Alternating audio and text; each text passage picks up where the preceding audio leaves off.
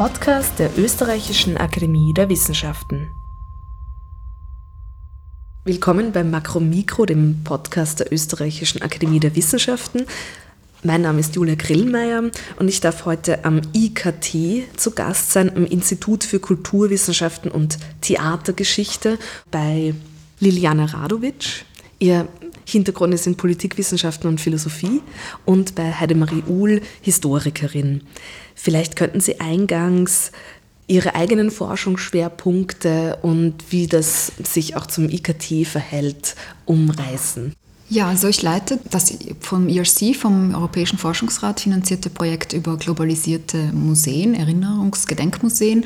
Ähm, und das ist ein fünfjähriges Projekt, das von der EU finanziert wird und wir untersuchen 50 Museen weltweit und schauen, ob es wirklich eine Globalisierung der Erinnerung gibt, eine viel behauptete, aber noch nie systematisch äh, untersuchte. Zuvor habe ich meine Habilitation geschrieben, die gerade fertig begutachtet wird am Institut für Politikwissenschaft der Uni Wien über postsozialistische Museen im Vergleich. Und wir beide ähm, repräsentieren sozusagen den Gedächtniscluster innerhalb unseres Instituts.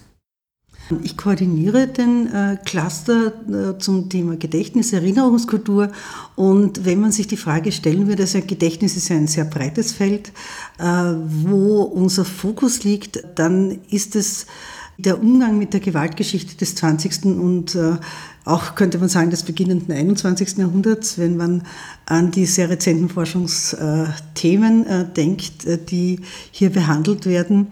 Also die Frage, wie gehen Gesellschaften mit einer toxischen Vergangenheit um, äh, könnte man als den gemeinsamen Nenner unserer Projekte sehen. Wir sprechen heute unter anderem auch anlässlich eines sogenannten Jubiläums oder Gedenkjahrs, nämlich ist 2020 jährt sich der, das Ende des Zweiten Weltkriegs zum 75. Mal. Wir können sehr gern auf dieses konkrete Ereignis auch noch näher eingehen, aber sehr gern auch auf diese ähm, Metafrage, wie erinnern wir uns denn generell an solche Ereignisse? Und das sind natürlich sowas wie ähm, Jubiläumsjahre oder Jahrestage ein, ein Werkzeug oder eine Struktur geworden. Aber da würde ich gerne ähm, vielleicht noch zurückkommen auf diesen Begriff, der jetzt auch gefallen ist, das Gedächtnis. Sie haben gemeinsam auch eine, eine Publikation, eine, einen, einen Sammelband herausgegeben, der heißt Gedächtnis im 21. Jahrhundert, Neuverhandlung eines kulturwissenschaftlichen Leitbegriffs. Das heißt, das Gedächtnis und ähm, Erinnerungskultur, Gedächtniskultur, das ist nicht nur das, was ähm, man sich jetzt so alltagssprachlich unter Gedächtnis vorstellt und Erinnerung, was ja schon komplex genug ist, sondern da gibt es auch einen wissenschaftlichen Diskurs dazu, ein Leitbegriff. Könnten Sie da mal so eingangs sagen, was denn quasi unter diesem Begriff gefasst wurde oder verhandelt wurde? Äh, das Interessante und auch wissenschaftlich Interessante am Begriff Gedächtnis ist, äh, dass es einerseits, wie Sie ja auch betont haben, äh, ein Begriff ist, der auch in der Alltagskultur, in der öffentlichen Kommunikation eigentlich ein selbstverständlicher Begriff ist. Andererseits, wenn man sich die Begriffsgeschichte anschaut, dann ist das ein relativ junger Begriff. Und das ist einer der Begriffe, und das ist auch wissenschaftshistorisch eine interessante Beobachtung, der sich relativ genau datieren lässt, nämlich äh, mit der Publikation äh, von äh, Jan Assmann in einem, in einem Beitrag in einem Surkamp Wissenschaftstaschenbuch, wo er diesen Begriff gewissermaßen erstmals in den wissenschaftlichen Diskurs einführt und auch erläutert, was damit gemeint ist wenn wir uns heute, wenn wir heute beispielsweise im WorldCut oder auch in Google Books äh, schauen würden, wie viele wissenschaftliche Publikationen Gedächtnis im Titel haben, dann würden wir auf eine unheimlich große Zahl kommen. Also das hat äh, einen Nerv berührt, ja, sowohl einen Nerv in der Wissenschaft, denn die Folge äh, in den folgenden Jahren beginnt dieser Boom oder diese Konjunktur von Gedächtnis in der Wissenschaft als auch einen Nerv in der Gesellschaft. Und einer der Leittheoretiker und auch äh, einer der Pioniere dieser äh, Gedächtnis, des Gedächtnisparadigmas, Pierre Nora, der ja auch eines der ersten Bücher, Le Lieu de Mémoire, seit 1984 erschienen, herausgegeben hat, hat von einer Epoche des Gedenkens gesprochen und äh, von einer, äh, äh einer Generation, für die äh, die Erinnerung gerade an die negativen Seiten der Geschichte der eigenen Gesellschaft zu einer zentralen Mission geworden ist. Also wir haben einerseits, und das verschränkt sich natürlich, denn wir sehen natürlich auch, wann beginnt Gedächtnis und diese neue Form des Erinnerns an die negative Geschichte in der Gesellschaft zu greifen, dann ist das auch Ende der 80er Jahre und Beginn der 90er Jahre. Also sowohl in der Wissenschaft als auch in der Gesellschaft wird Gedächtnis im ausgehenden 20. Jahrhundert zu einem neuen Leitbegriff. Und Heidemarie Uhl hat bereits den Text von Jan Assmann aus 1988 erwähnt. Man kann vielleicht sagen, dass da zu, zu Beginn vielleicht äh, Verfahren wie das äh, umkämpfte Gedächtnis nicht so sehr im Vordergrund gestanden sind. Also das Aushandeln, wessen Erinnerung sich als die dominante durchsetzt und mit welchen Mitteln, das ist etwas, äh, ein späterer Fokus, könnte man vielleicht sagen. Und das ist aber der wichtigste für uns auch hier, äh, diese Fragen der, der Macht, äh, des Machtgefälles, des Aushandelns von, äh, wer, ist, wer erzählt dominant die Geschichte sozusagen. Ähm, und das ist etwas, was sozusagen auch entscheidet, was mit diesem Gedächtnisbegriff intendiert ist, mit dem Erinnerungsbegriff. Äh, geht es darum, zum Beispiel jegliches Gedenken symbolischer, auf symbolischer Ebene als ähm, etwas an sich Begrüßenswertes zu, darzustellen? Oder geht es auch darum, zu, zu sagen, Achtung, äh, nicht jede Form von Erinnerung, nicht jedes auch bottom-up, äh, von unten initialisierte Gedenken ist per se irgendwie emanzipatorisch oder äh, erstrebenswert, aufklärerisch oder so. Wir müssen uns sehr genau einerseits einerseits die Beziehungen zwischen einem staatlich inszenierten Gedenken anschauen und einem äh, ja, vielleicht zivilgesellschaftlichen Bottom-up oder ähnlichem. Aber gleichzeitig dürfen wir nie vergessen, dass dieses zivilgesellschaftliche Engagement genauso auch, wie wir jetzt äh, das etwa in Polen, in Ungarn in Zeiten des autoritären Backlashs haben, äh, ein, ein noch stärker, noch radikaler das nationale Umdeuten von Geschichte äh, beförderndes Gedächtnis sein kann. Ich möchte hier an Juliana Radonic anschließen, nämlich mit dem Interesse und äh, das verbindet unsere Arbeiten ja auch. Und ich denke, da haben auch Politikwissenschaft und Zeitgeschichte einen gemeinsamen äh, Feld äh, oder eine, Schnittstelle, nämlich äh, mit dem hegemonietheoretischen Ansatz in der Untersuchung, in der Analyse von Gedächtnis. Jan Assmann hat 1988 in seiner, könnte man sagen, äh, Definition äh, dessen, was kulturelles Gedächtnis sein soll, äh, eine, eine Basisdefinition gegeben, die dafür eigentlich, würde ich sagen, einen hervorragenden Ansatzpunkt bietet. Nämlich, er hat Gedächtnis als kollektiv geteiltes Wissen einer Gesellschaft definiert. Und wenn wir uns die Frage stellen, was heißt Wissen einer Gesellschaft, dann ist das natürlich ein Wissen, das aus vielen, vielen Quellen entsteht. Also etwa aus Museen, aus Denkmälern, aus Straßennamen. Aber was heißt kollektiv geteilt? Also diese Definition bringt schon die Frage, wer schreibt die Geschichte im Sinne, wer definiert, wie die Straßen heißen, wer definiert, was im Museum steht. Ähm, und das ist natürlich immer ein komplexer Vorgang. Es lässt sich relativ leicht bei Straßennamen sehen, wo wirklich die Gemeinde entscheidet, die Stadtgemeinde entscheidet.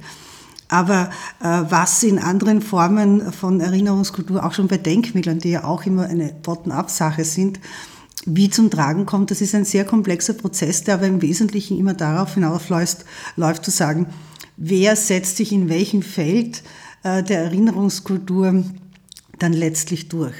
Und das ist auch ein dynamischer Begriff. Das heißt, äh, jedes Mal, wir sind ja auch wieder in einem Gedenkjahr, jedes Mal, äh, wenn etwas reenacted wird, gewissermaßen eine, eine Gedenken, ein eine Jubiläum oder eine äh, negative Geschichte, dann ist es immer wieder auch eine Neuverhandlung. Das sieht man ja ganz deutlich äh, an Gedenken an das Jahr 1945 in Österreich oder auch äh, in ganz Europa, wie sich hier die Perspektiven gerade anlässlich von Jubiläen, wo ja der öffentliche Diskurs dann auch wirklich sichtbar wird und zum Tragen kommt, wie sich hier die Parameter, die Blickwinkel verschieben.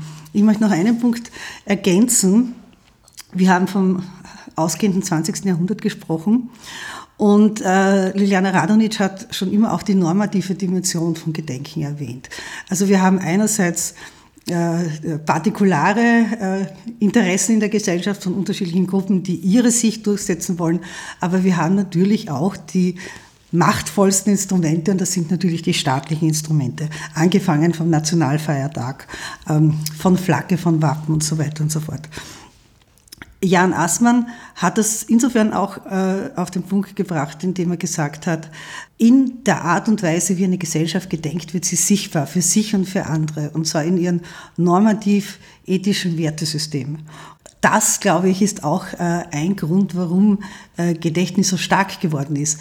Allerdings, man muss auch eines sehen, wenn wir uns überlegen, wie hätte dieser Satz vielleicht zehn Jahre früher gelautet, Mitte der 70er Jahre, äh, in den 60er Jahren, dann hätte man wahrscheinlich gesagt, äh, eine Gesellschaft wird darin sichtbar, wie sie sich ihre Zukunft vorstellt. Und wenn man sich die Geschichtsschreibung dieser Jahre anschaut, im Gefolge der 68er Generation, die emanzipatorische, wie Liliana Radonic das auch ähm, äh, erwähnt hat, das war eine, ein die hat einen Zukunftshorizont. Ja?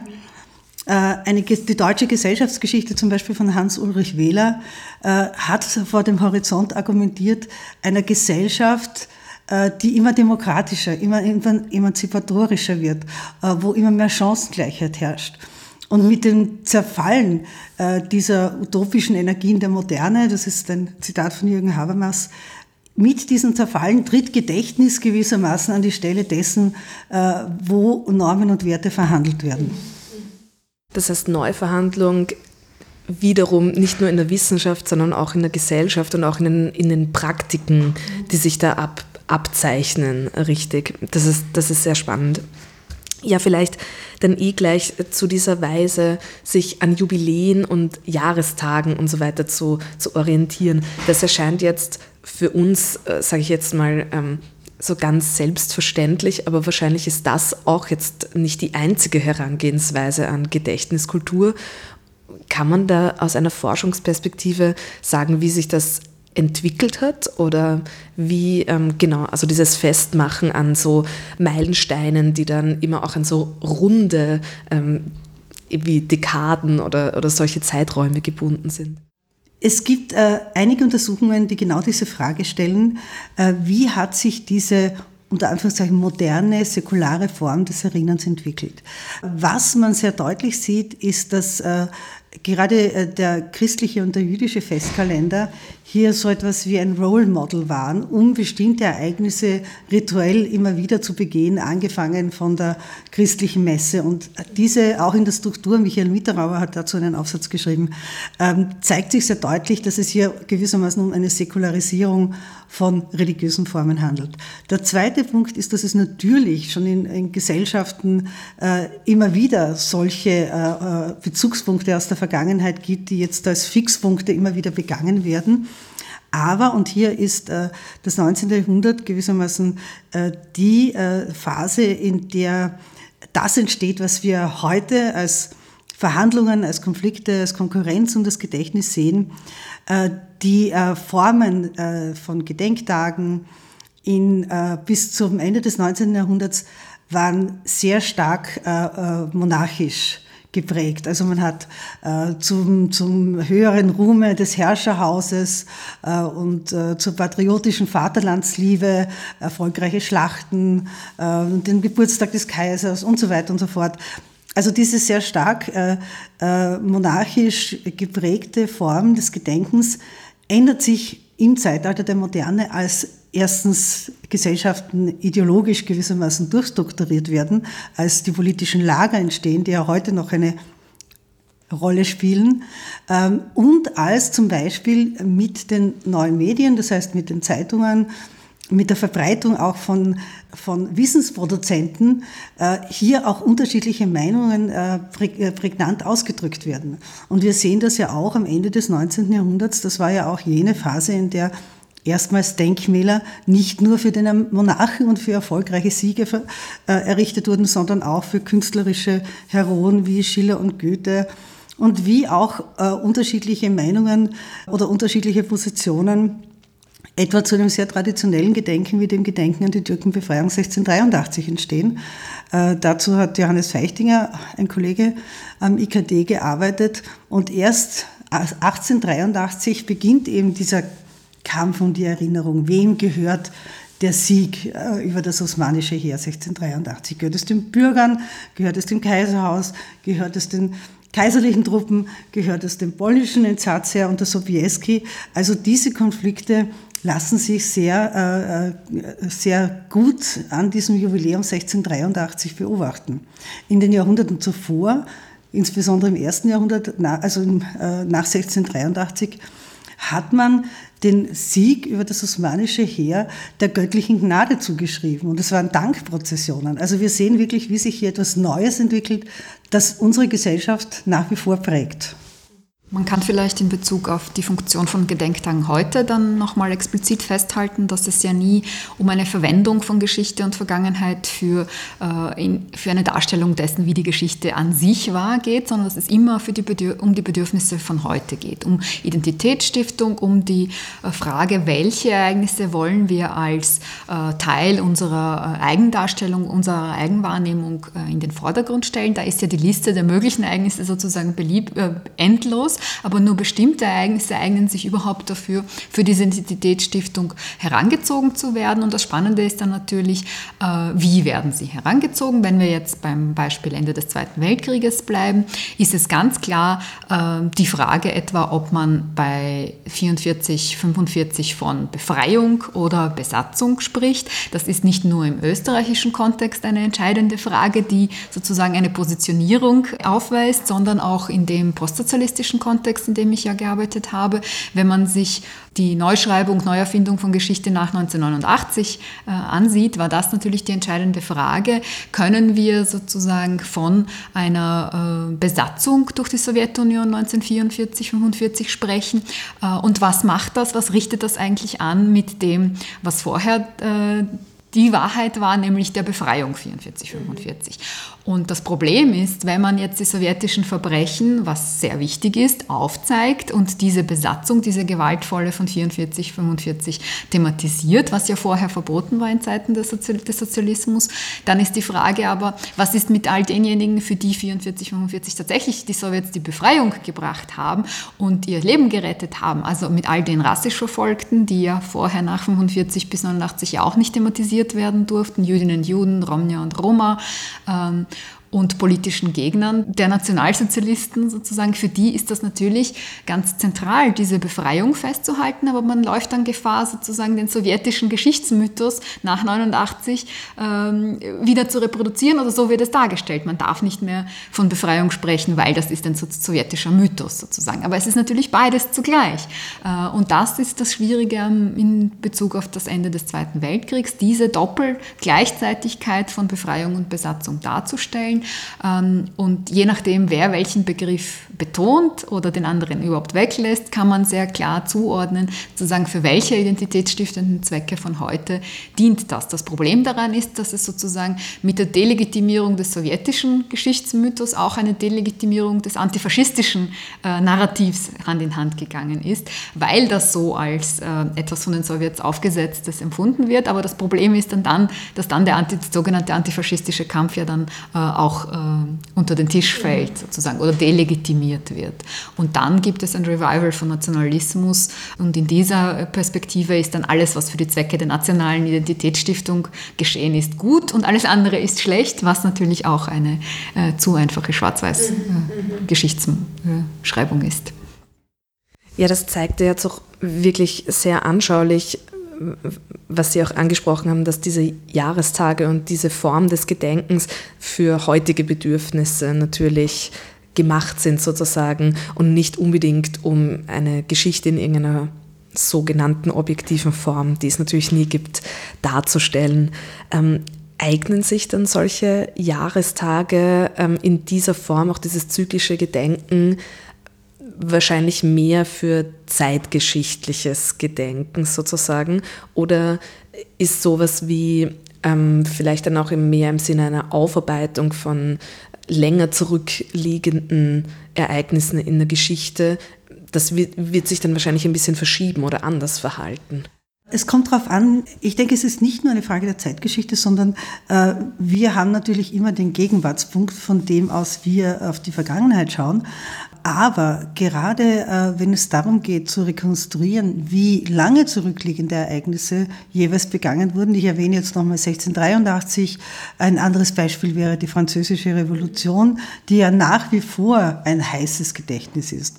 Äh, das Spannende gerade auf der Ebene des Historischen und insofern sind wir ja alle Historikerinnen, äh, weil wir uns ja anschauen, dass, was, was interessiert uns, wo können wir überhaupt etwas sagen, ja?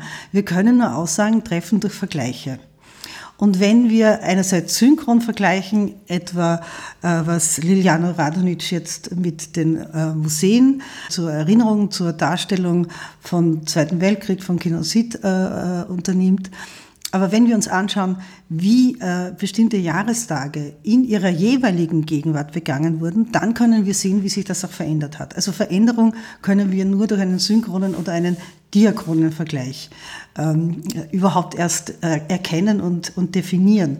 Und wenn wir das heurige Jahr nehmen, oder zum Beispiel schon am Beginn des Jahres der internationale Holocaust-Gedenktag zur Befreiung von des äh, Konzentrations- und Vernichtungslagers Auschwitz äh, im Jahr 1945, dann ist das ein Datum, das vor der Jahrtausendwende eigentlich praktisch überhaupt nicht bekannt war, das eigentlich überhaupt keine Rolle gespielt hat und das erst als Zäsurdatum, als wichtiges Ereignis in der Auseinandersetzung mit dem Holocaust, in der neuen Wahrnehmung des Holocaust als Zivilisationsbruch eine Rolle zu spielen begonnen hat. Und man sieht, wie rasch hier mit der Definition als Europäischen Gedenktag 2005, als Internationalen Holocaust-Gedenktag ebenfalls 2005, äh, wie hier die Formen des Erinnerns greifen. Ja? Und heute ist das ein internationaler und auch in Österreich mit etlichen Veranstaltungen, auch schon äh, etablierten Veranstaltungen, wie eben die Gedenkfeier, die das Parlament veranstaltet. Etwas, was äh, strukturell äh, im säkularen Gedenk- und Fest- und Jubiläumskalender fixiert ist. Also das sind neue Fixpunkte. Ein neuer Fixpunkt ist zum Beispiel auch ein relativ junger, nämlich der 8. November, das Novemberpogrom und auch der 8. Mai ist eigentlich in Österreich auch ein neuer Fixpunkt, der sich herauskristallisiert hat um die Konflikte und das Gedenken von Burschenschaften, die Kranzniederlegung im Heldendenkmal. Und das Beispiel Heldendenkmal zeigt ja, wie hier äh, auch Institutionen wie das österreichische Bundesheer äh, ihre Erinnerungskultur auch reflektieren und verändern können. Denn hier hat man ja dann entschieden Abstand genommen von der Gedenkfeier im Inneren, wo ja der Wehrmachtssoldaten gedacht wird und dieses Gedenken dann an andere Orte transferiert und auch äh, die Form der Kranzniederlegung findet nicht mehr statt. Also hier lässt sich sehr gut beobachten, wie neue Fixpunkte entstehen. Andere Fixpunkte dann, äh, ich würde sagen, nicht gänzlich in den Hintergrund treten, aber doch ihre Funktion verlieren. Denn wenn man sich die Frage stellt, was waren eigentlich die Fixpunkte der äh, Zweiten Republik vor diesen, man könnte auch sagen, Internationalisierung, Globalisierung des Gedenkens, denn sowohl das Novemberpogrom als auch der 27. Jänner sind ja auch transnationale Gedenktage. Dann standen im Grunde genommen zwei Daten im Vordergrund, die sehr national definiert waren. Das eine war der äh, 27. April, die Gründung der Zweiten Republik, äh, die jährlich mehr oder minder öffentlichkeitswirksam begangen wurde, eigentlich eher minder als mehr. Dann natürlich der Nationalfeiertag, der aber auch eine Ursprungskonfliktgeschichte hat, nämlich die äh, erst äh, sehr späte äh, österreich-patriotische Identitätsstiftung der Republik, die, sehr, die, die, lange, die lange Jahre lang auf ähm, äh, auch auf deutschnationale Strömungen in Österreich Rücksicht genommen hat. Äh, die FPÖ hat sich ja gegen einen Nationalfeiertag und für einen Staatsfeiertag ausgesprochen, weil sie der Ansicht ist, auch heute wieder, dass Österreich ein Teil der deutschen Kulturnation ist und keine eigenständige Nation in diesem Sinn. Also das waren gewissermaßen die zentralen Fixpunkte. Und wenn wir uns den heurigen oder auch den gegenwärtigen äh, Jahreskalender anschauen, dann haben wir mit dem 27. Jänner, mit dem 8. Mai, dem Tag der Befreiung oder dem Tag der Freude, aber auch das ist erst eine jüngere Entwicklung, denn äh, jahrelang, jahrzehntelang galt eigentlich der 15. Mai als eigentlicher Tag der Befreiung, nämlich der Befreiung im Sinne von äh, Abzug der Besatzungsmächte beziehungsweise Abschluss des Staatsvertrages. Äh, also hier hat sich grundsätzlich etwas in den letzten beiden Jahrzehnten geändert. Das heißt, das Neue an diesen neuen Gedenktagen, 27. Jänner, Jahrestag der Befreiung von Auschwitz-Birkenau oder auch des Novemberpogromtages, ist, dass nicht mehr an heldenhafte Geschichten, an positive Ereignisse erinnert wird, sondern an etwas, wo man selber im Sinne des negativen Gedächtnisses, das Heidemarie Uhl schon erwähnt hat, also des äh, der vom eigenen Kollektiv nicht erlittenen, sondern begangenen Verbrechen sich auseinandersetzt mit der Vergangenheit. Wenn wir des Novemberpogroms gedenken, dann nicht dann als Täter, als, als Nachfolger, nachkommende Täterinnen und Täter, ebenso bei dem 27. Januar. Wobei da gab es ja die Empfehlung internationaler Organisationen, alle Staaten im, im, europäischen Kontext mögen dieses Datum sozusagen aufnehmen oder ein national bedeutsames anderes Datum. Und das ist interessant, weil dann zeigt sich, dass zum Teil auch die, das Aufnehmen des 27. Jänners in den Kalender, in den Gedenkkalender, auch eine Art von Ausflucht vor oder Flucht vor diesem negativen Gedächtnis sein kann. Ein Beispiel ähm, im kroatischen Kontext etwa, wo die Ustascha im Zweiten Weltkrieg selbstständig die meisten Jüdinnen und Juden und Roma und Romnia ermordet haben, ist die, das Gedenken am 27. Jänner eigentlich eine Ausflucht vor der Auseinandersetzung mit der eigenen Täterschaft, weil nur die wenigsten nach Auschwitz deportiert wurden und man sie selbst in Todeslager, in Todeslagern im eigenen Land ermordet ermordet hat. Das heißt, wir haben diese Internationalisierung, die aber auch die Möglichkeit bietet, sozusagen äh, den Holocaust als gesamteuropäisches Phänomen darzustellen, was es ja auch war, aber dann nicht ganz so genau zu schauen, was war unser eigener Anteil, in dem speziellen Fall eben der, dass äh, die Ustascha selbst Todeslager betrieben haben, während alle anderen oder die meisten äh, Kollaborationsregime ihre, unter Anführungszeichen, Jüdinnen und Juden deportieren haben lassen in die mhm. Nazi-Lager sozusagen. Das ist die eine Komponente. Das heißt, geht es wirklich in in den neuen Gedenktagen um, um ein negatives Gedächtnis im Sinne dieser Eigenverantwortung des eigenen Kollektivs. Äh, Stilblüten, die das Ganze treibt, ist, dass dann etwa in Großbritannien unter Holocaust sehr viele verschiedene Dinge verstanden werden. Auch der Holocaust an den Tieren und an den Frauen und an den ich weiß nicht wem. Sozusagen also hier eine Verbreiterung stattfindet. Also die Praktiken, wie dieser Gedenktag begangen wird, sind sehr unterschiedlich. Der andere Punkt ist, dass es jetzt auf europäischer Ebene sozusagen einen Parallelgedenktag gibt am Jahrestag des Hitler-Stalin-Paktes von 1939, in dem äh, Hitler-Stalin bzw. die jeweiligen Außenminister sozusagen äh, Europa, äh, Osteuropa unter sich aufgeteilt haben und in einem geheimen Zusatzprotokoll zu diesem Pakt. Und dieser äh, Gedenktag am 23. August für, den, äh, für die Opfer des Nationalsozialismus und Stalinismus hat jetzt einen umgekehrten Spin. Nämlich da geht es nicht um die vom eigenen Kollektiv begangenen Verbrechen, sondern um uns als Opfer externer Mächte Nazi-Deutschlands und der Sowjetunion um, äh, als Opfer von Hitler und Stalin. Das heißt, bei jedem Gedenktag ist die, auch die spannende Frage sozusagen, wo ist das eigene Kollektiv in diesem äh, Gedenktag verortet, auf welcher Seite steht es, geht es um diese selbstkritische Aufarbeitung oder geht es um eine derzeit sehr beliebte Selbstdarstellung als Opfer äh, externer Mächte? Vielleicht noch zu ergänzen, äh, Liliane Radonitsch hat erwähnt, äh, den Versuch gewissermaßen oder die, die, die Tendenz einerseits den 27. Jänner als Holocaust-Gedenktag zu begehen, andererseits, dass ähm, die ähm, einzelnen Länder auch ihre eigenen Gedenktage haben.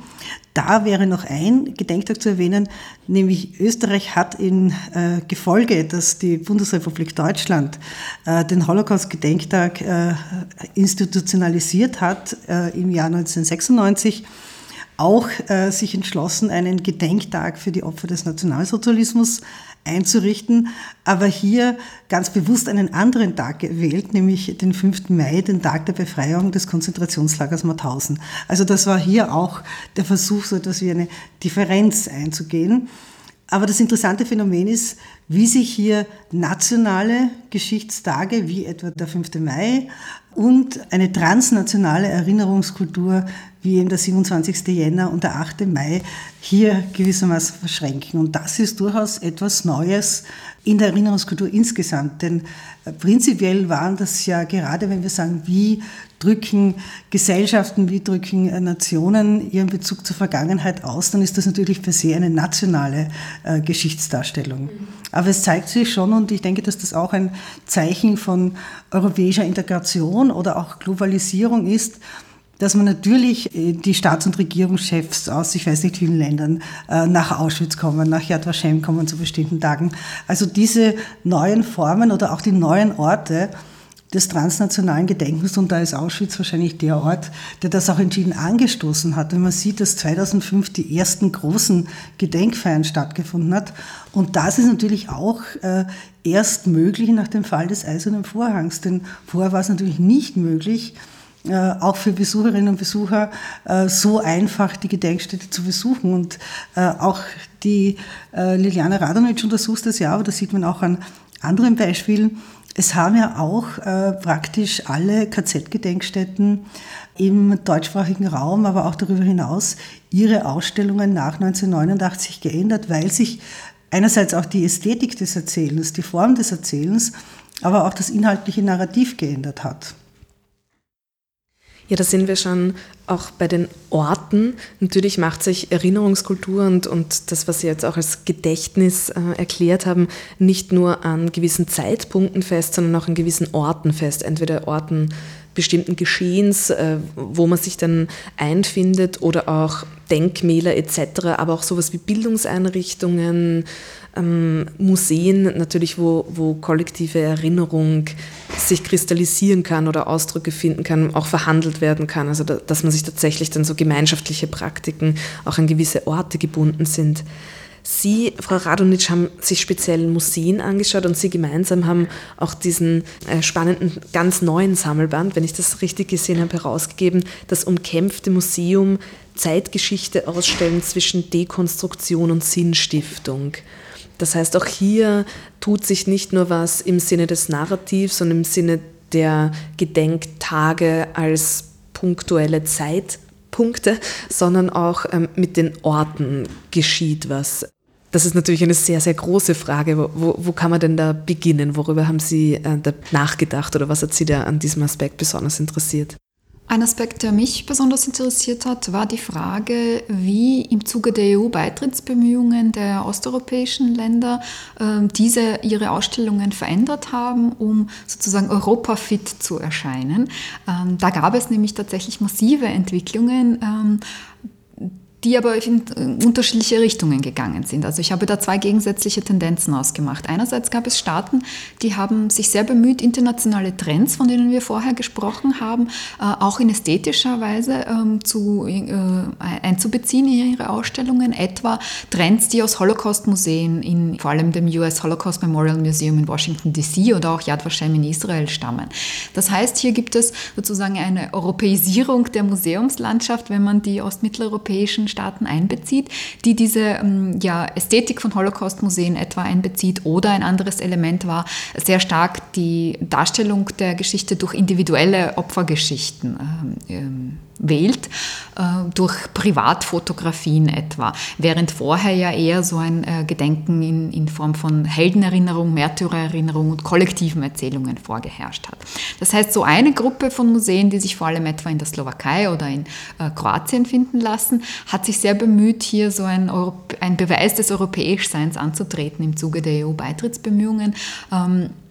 Was dadurch zu erklären ist, dass das in den 90er Jahren Staaten waren, die sehr große Probleme mit Geschichtsrevisionismus hatten und dann in den neuen 2000er Jahren in, Phase, in der Phase der, in dem Fall in Fällen stockenden EU-Beitrittsbemühungen, hat man dann versucht, äh, hier diesen Beweis des Europäischseins gerade über diese staatlichen äh, Museen, die vom, direkt vom Kulturministerium sozusagen äh, besetzt werden und finanziert werden, zu machen. Eine andere Gruppe von Museen hat ähm, hingegen von Europa und der Welt sozusagen sehr stark gefordert, man möge ihre Leiden in der kommunistischen sozialistischen Ära anerkennen und hat etwa ähm, vor allem die baltischen Museen oder auch das äh, Haus des Terrors in Budapest, ein wiederum staatliches Museum, haben äh, gefordert sozusagen die Leiden unter das, in, im Sozialismus als implizit oder explizit genauso schlimm wie den Holocaust anzuerkennen, beziehungsweise sind sogar darüber hinausgegangen und haben dann gesagt, ähm, dass eigentlich die sowjetische Ära die weitaus schlimmere war. Das heißt, wenn wir wieder mit so einer ästhetischen Ebene anfangen, wurden äh, Symbole wie etwa das Hakenkreuz oder der rote Stern zunächst mal gleich parallel nebeneinander gesetzt im Sinne einer Gleichsetzung, um dann im Zuge von den Ausstellungen zu behaupten, dass die sowjetische Ära weitaus schlimmer gewesen ist. Das heißt, das ist hier eine Entwicklung, die ganz klar einerseits durch, den, durch die EU-Beitrittsbemühungen geprägt war, dann aber andererseits nach dem EU-Beitritt auch wieder in gewisser Weise beendet wurde und man so zum äh, teilweise in manchen Ländern, wie den schon erwähnten Polen und Ungarn etwa, zu einem wieder antieuropäischen, autoritären Backlash äh, zurückgefunden hat. Das heißt, ähm, einerseits sehen wir hier eine Instrumentalisierung wieder dieser Museen als Flaggschiffe der nationalen Geschichtsschreibung dessen, was man gerade zeigen will. Andererseits aber äh, sind im Zuge dessen auch sehr kritische, selbstkritische Museen entstanden, wie etwa das Holocaust-Gedenkzentrum in Budapest, wo die ungarische Mitverantwortung für den Holocaust Holocaust ganz explizit thematisiert wird. Und da ist es dann letztlich auch ein bisschen egal gewesen zunächst, für welchen Zweck das Museum geschaffen wurde. Schulkinder konnten dort hingehen und sich diese kritische ähm, Auseinandersetzung mit der Vergangenheit ansehen. Heute ist dieses Museum aber marginalisiert im Zuge des ähm, ja, autoritären und geschichtsrevisionistischen Backlashs, den wir in Ungarn erfahren. Und es soll ein neues Holocaust-Museum eröffnet werden, das eine viel einfachere Geschichte erzählt von der, äh, von der ungarisch-jüdischen Freundschaft und von den Ungarn die Juden gerettet haben. Das ist ein Phänomen, das wir gerade äh, auch in Polen sehen. Äh, diese Neuschreibung ist hoch im Trend. Das heißt, dass der Begriff das umkämpfte Museum äh, ist in dieser Hinsicht auch umkämpft. Also auch diese, diese Ambivalenzen, die Sie vorher schon dargestellt haben, die dann äh, wie Geschichte erzählt wird. Damit zusammenhängend hat sich auch ein neuer Museumstypus entwickelt. Äh, wenn wir uns die Frage stellen, erstens einmal, wenn es um Orte geht. Es gibt eine neue Bedeutung der Orte. Also die ganze Topografie äh, äh, der Shoah in Wien oder auch in Österreich war ja äh, bis in die jüngste Vergangenheit überhaupt kein Thema. Also erst vor wenigen Jahren wurde ein Denkmal am Aspang-Bahnhof errichtet, äh, um daran zu erinnern, dass von diesem Bahnhof mehr als 45.000 Menschen in die Ghettos, Konzentrationsvernichtungslager, Vernichtungsorte wie Mali jetzt geschickt waren. Also das sind alles eine neue, ein neues Bewusstsein, die, die Intention, ein neues Bewusstsein zu schaffen für die Orte des negativen Gedächtnisses. Das äh, ist auch ein jüngerer Trend. Aber es gibt nach wie vor die Leitdifferenz zwischen dem historischen Ort. Ich sage nicht authentisch, denn Authentizität ist auch ein sehr umstrittener Begriff. Was ist an einem Ort wie Mauthausen in dem Sinn authentisch, um die Realität des Konzentrationslagers äh, wiederzugeben. Ein Überlebender, Bertrand Berz, der ja zu Mauthausen äh, die wichtigsten Arbeiten vorgelegt hat, hat einen Überlebenden zitiert, äh, der nach 45 äh, in der Gedenkstätte gesagt hat, selbst die Sonne schien damals ganz anders. Also es ist nicht, man kann den Ort nicht rekonstruieren. Aber hier ist es geschehen und hier äh, fokussieren sich auch alle Ereignisse, alle Geschichten, alle äh, Erfahrungen von Überlebenden. Und man könnte sagen, den ich weiß nicht, vielleicht hat Liliana Radonic eine bessere Definition, aber auch den symbolischen Ort von Museen, die eben nicht am historischen Ort errichtet wurden, sogenannte Memorials Museums, wie sie etwa und das ist ja das Paradoxe, zum Leitbild praktisch aller neuen Ausstellungen an Orten des Terrors geworden sind. Äh, da ist vor allem das US Holocaust Memorial Museum in äh, Washington DC zu nennen und Yad Vashem. Also Orte, die nicht an einem historischen Ort stehen, aber die äh, durch ihre Ästhetik, durch, ihre, durch ihr Narrativ, durch ihre Darstellungsweise eigentlich äh, ein, ein vollkommen neues Format geschaffen haben, das dann wieder rückwirkend, und das ist ja auch ein zentrales äh, Forschungsthema von Liliana Radonic, wieder rückwirkend auf Europa auch die Gestaltung der KZ-Gedenkstätten entschieden beeinflusst hat. Auch hier muss man sagen, der Blick auf die Orte und das, was die Orte über sich selbst erzählt haben, hat sich fundamental geändert. Also, und auch alle, praktisch alle äh, KZ-Gedenkstätten haben im Hinblick auf ein Neuerzählen der Geschichte, auch für eine neue Generation, ihre Ausstellungen grundsätzlich neu gestaltet und konzipiert. Man kann das vielleicht noch an einem kleinen Beispiel äh, verdeutlichen. Es gibt im Museum of Jewish Heritage in New York derzeit eine ähm, Wanderausstellung, die zuvor in Madrid war, die dem Thema Auschwitz, aber in einem viel breiteren Kontext gewidmet ist, als der Name jetzt ähm, andeuten würde. Und dort gibt es ähm, etwa das Stilmittel, das aus einer Masse von etwas ein einzelner Gegenstand herausgegriffen wird, um diese Individualität der Geschichten auch darzustellen. Etwa äh, gab es die Leihgabe von Schuhen aus, dem, äh, staatlichen, äh, aus der staatlichen Gedenkstätte Auschwitz-Birkenau an diese Ausstellung. Die Schuhe der Ermordeten in Auschwitz und Birkenau sind dort inkludiert und dann ist ein einzelner Frauenschuh, ein roter, herausgegriffen.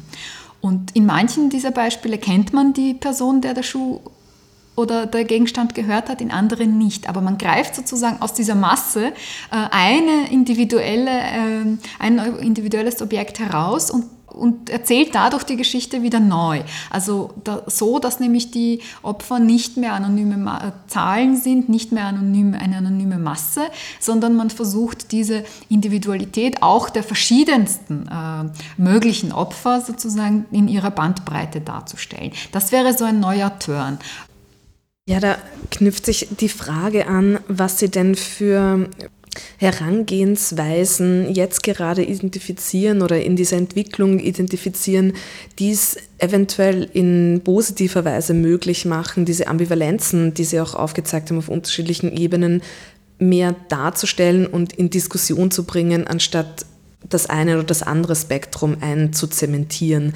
Gibt es da, außer dass es eher, jetzt negativ gesprochen, da wieder äh, nationalistische Entwicklungen gibt in manchen Ländern und in manchen Kontexten, wo die Geschichte wieder einfacher wird, unter Anführungszeichen, Gibt es da, wie auch vielleicht eben das genannte Beispiel, Herangehensweisen, wo versucht wird, diese Ambivalenz zum Beispiel, wie eingangs genannt, zwischen Befreiung oder Besetzung, aber auch so eine Multiperspektivität von einfach unterschiedlichen Akteurinnen in der Geschichte, die das auch ganz unterschiedlich erlebt haben können, die das versuchen darzustellen oder in Diskussion zu bringen?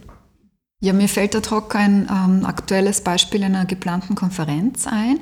Die macht das, was ich sozusagen in meiner Arbeit sehr lange schon gefordert habe. Sie findet an verschiedenen Orten statt.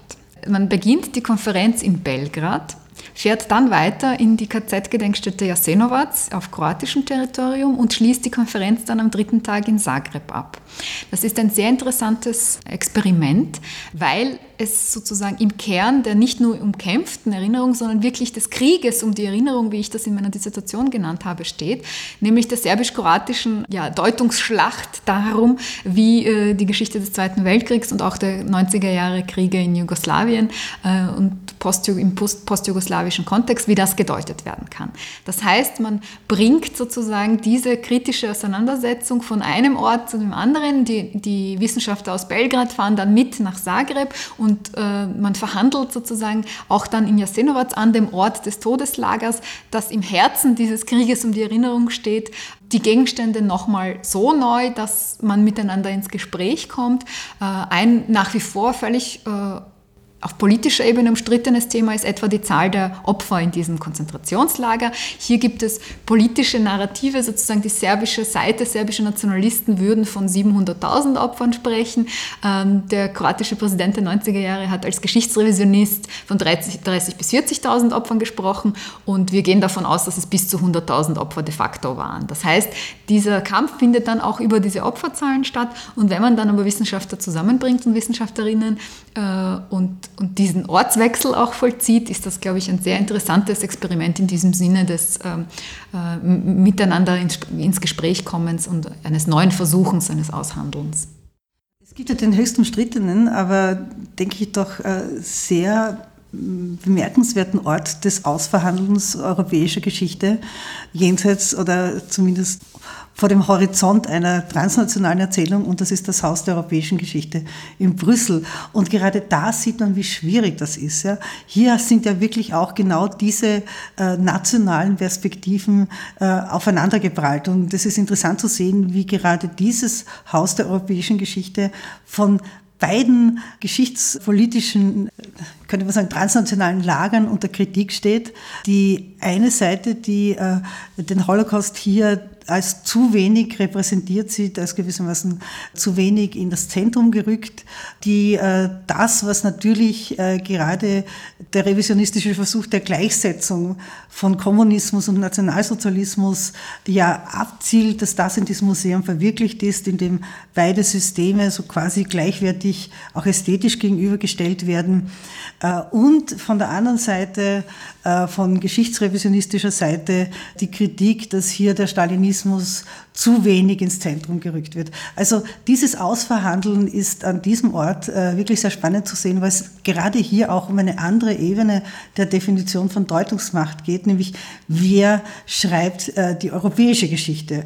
Und es ist natürlich kein Zufall, äh, dass der Zweite Weltkrieg, äh, der Holocaust und äh, die Staatsverbrechen des Sozialismus hier die zentralen Konfliktpunkte sind. Vielleicht dann noch eine kleine Nachfrage zum, zum Museum und wie sich das heute verhält.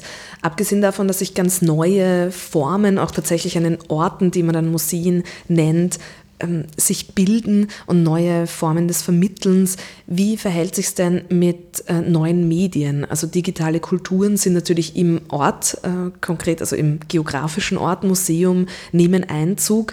Aber es gibt ja auch online sozusagen wahrscheinlich ähm, Erinnerungskulturen und sowas wie auch museale Praktiken, sei es jetzt mit Archiven ähm, oder auch ähm, Online-Museen gibt es ja auch so in diesem Sinne. Wie verhält sich denn das zueinander oder haben Sie, da, haben Sie sich das ein bisschen angesehen? Das Museum per se äh, ist eine Zone der Begegnung und eine Zone womöglich auch der kritischen Diskussion, der Auseinandersetzung. Ich denke nur an das Haus der Geschichte Österreich, das ja auch immer wieder von verschiedenen Seiten kritisiert wird. Also äh, es gibt äh, viel, gerade zum Beispiel das äh, dort gezeigte Rüttelka-Pferd aus dem Waldheim-Wahlkampf äh, ist für viele ein Stein des Anstoßes. Also es braucht den konkreten Ort, um genau das zu erzielen, nämlich über Geschichte zu reflektieren, über den Umgang mit der Vergangenheit zu reflektieren und sich da auch auszutauschen. Sei es, dass man in die Diskussion gerät, aber oft genügen auch schon Blicke oder man überlegt von den Generationen her, äh, wer könnte äh, äh, welche Meinung haben. Insofern ist, kann das Museum nicht durch ein digitales Museum ersetzt werden, denn das würde dann wirklich in die Beliebigkeit äh, verfallen und gerade nicht diesen konkreten Ort der Kopräsenz mit anderen Menschen anbieten.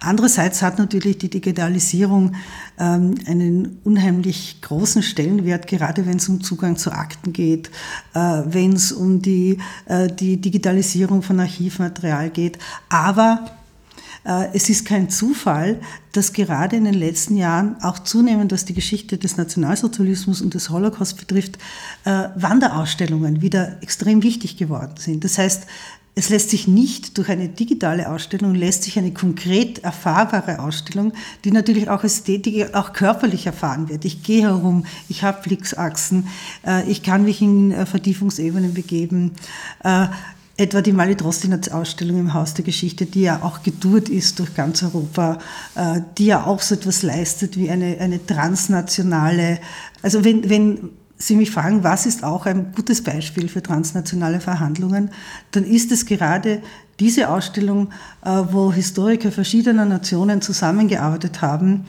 äh, gerade auch mit Historikern aus Minsk um hier ein Narrativ zu erstellen, äh, durchaus mit vielen Fallstricken, also das war nicht konfliktlos, äh, um diese Ausstellung als gemeinsames belarussisch-deutsches Projekt äh, zu realisieren.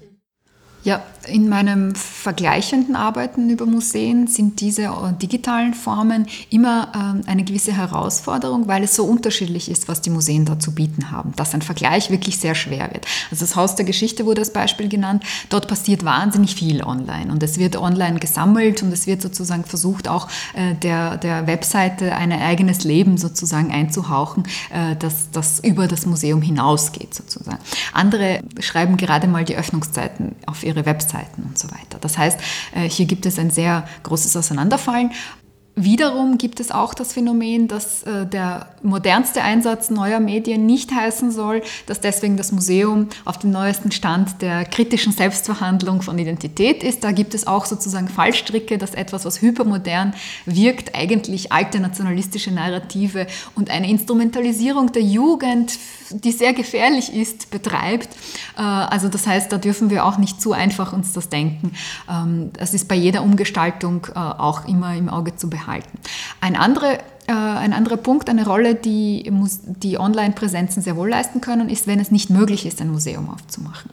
Also es gibt den Fall des Konzentrationslagers äh, Staro Sajmište in Belgrad, wo seit Ewigkeiten versucht wird, eine Gedenkstätte äh, und ein Gedenkmuseum dort zu eröffnen. Und aufgrund politischer, nationaler, internationaler Konflikte ist dies bis heute nicht geschehen. Ähm, da gibt es aber mehrere Online-Ausstellungen sozusagen, die versuchen, das zu kompensieren. Das ist natürlich ganz zentral. Die, die schreien sozusagen diese Lücke in die Welt hinaus. Und das können Online-Präsenzen dann schon leisten. Mhm. Ja, vielleicht ähm, noch abschließend gefragt. Es wurde schon angesprochen, dass wenn man es jetzt historisch auf diese Erinnerungskulturen blickt, dass sich die sehr gewandelt haben und dass auch dieser Gedächtnisbegriff gar nicht so alt ist in dem Kontext dieses Wissenschaftsdiskurs und auch, dass das vielleicht, was vormals man gesagt hat, wie sich Gesellschaften ihre Zukunft äh, vorstellen, sagt sehr viel über, über sie aus. Man das jetzt heute zumindest auch über Erinnerungskulturen sagen kann, dass das eben sehr viel über die jetzige Gesellschaft aussagt, wie auf Vergangenheit geblickt wird. Ich glaube, das ist jetzt als Frage nicht interessant, den Blick in die Zukunft und den Blick in die Vergangenheit gegeneinander auszuspielen, aber vielleicht gefragt, wie viel Blick in die Zukunft und auch vielleicht Reflexion der Gegenwart steckt denn immer so in einer Erinnerungskultur und wo sind denn vielleicht die Ansätze, wo man das interessant herausarbeiten kann? Also wo sozusagen dieser Blick in die Vergangenheit oder auch eine gewisse Grundierung in der eigenen Geschichte auch sowas ermöglicht wie ein Nachdenken über die Zukunft oder auch der eigenen Gegenwart. Also die Zukunft ist hier natürlich immer mitgedacht. Wenn wir etwas sehen, dass diese äh, Form äh, des Gedenkens an das, was negativ aus der eigenen Gesellschaft sich entwickelt hat, und hier ist ja Österreich und, äh, und, die, und Deutschland sind hier ja besonders gefordert, denn das sind ja quasi die Tätergesellschaften des Nationalsozialismus. In, äh, in London kann man die Geschichte des Holocaust, da muss man die Geschichte des Holocaust ganz anders erzählen, ja? denn das war ja eine Befreiernation. Äh, aber es geht darum, was ist die Lehre aus dieser Geschichte, wenn man das große Wort unter Anführungszeichen verwenden will, dann ist es natürlich der Bezug auf Menschenrechte, der Bezug gegen Diskriminierung, gegen Rassismus, gegen Antisemitismus. Äh, etwa, wenn solche Fragen, und das ist in Österreich schon der Fall, aber in Deutschland kenne ich das noch viel intensiver, auch in die Ausbildung äh, von Polizistinnen und Polizisten, Juristinnen und Juristen, also alle, die gerade auch in ihrer täglichen Arbeit mit diesen Fragen auch besonders konfrontiert sind, einfließt.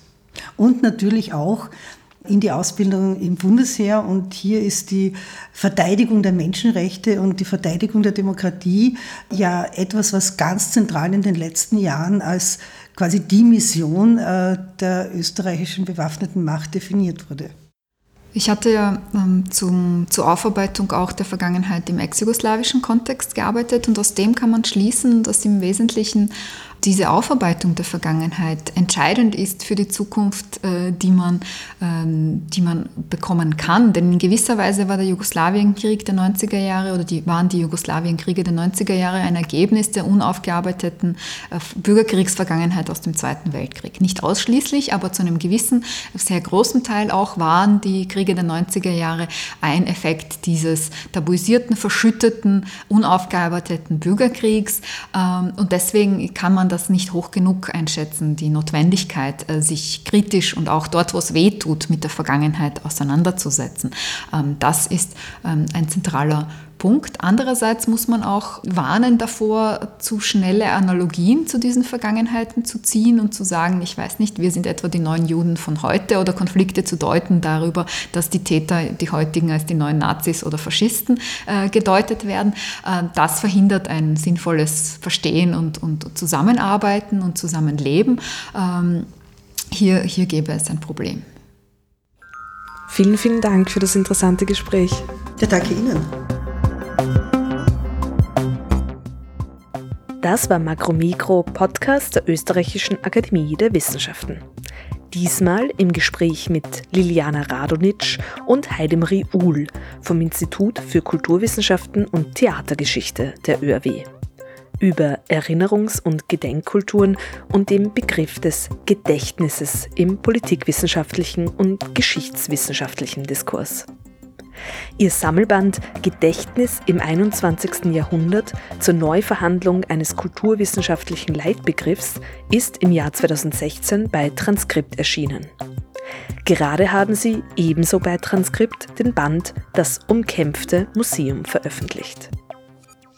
Alle Informationen und Ausgaben von Makromikro finden Sie auf oerw.ac.at slash podcast sowie direkt auf Soundcloud und allen Plattformen, die Podcasts verteilen. Wir freuen uns, wenn Sie uns dort Feedback hinterlassen und Makromikro abonnieren. Julia Grillmeier sagt vielen Dank fürs Zuhören und auf Wiederhören.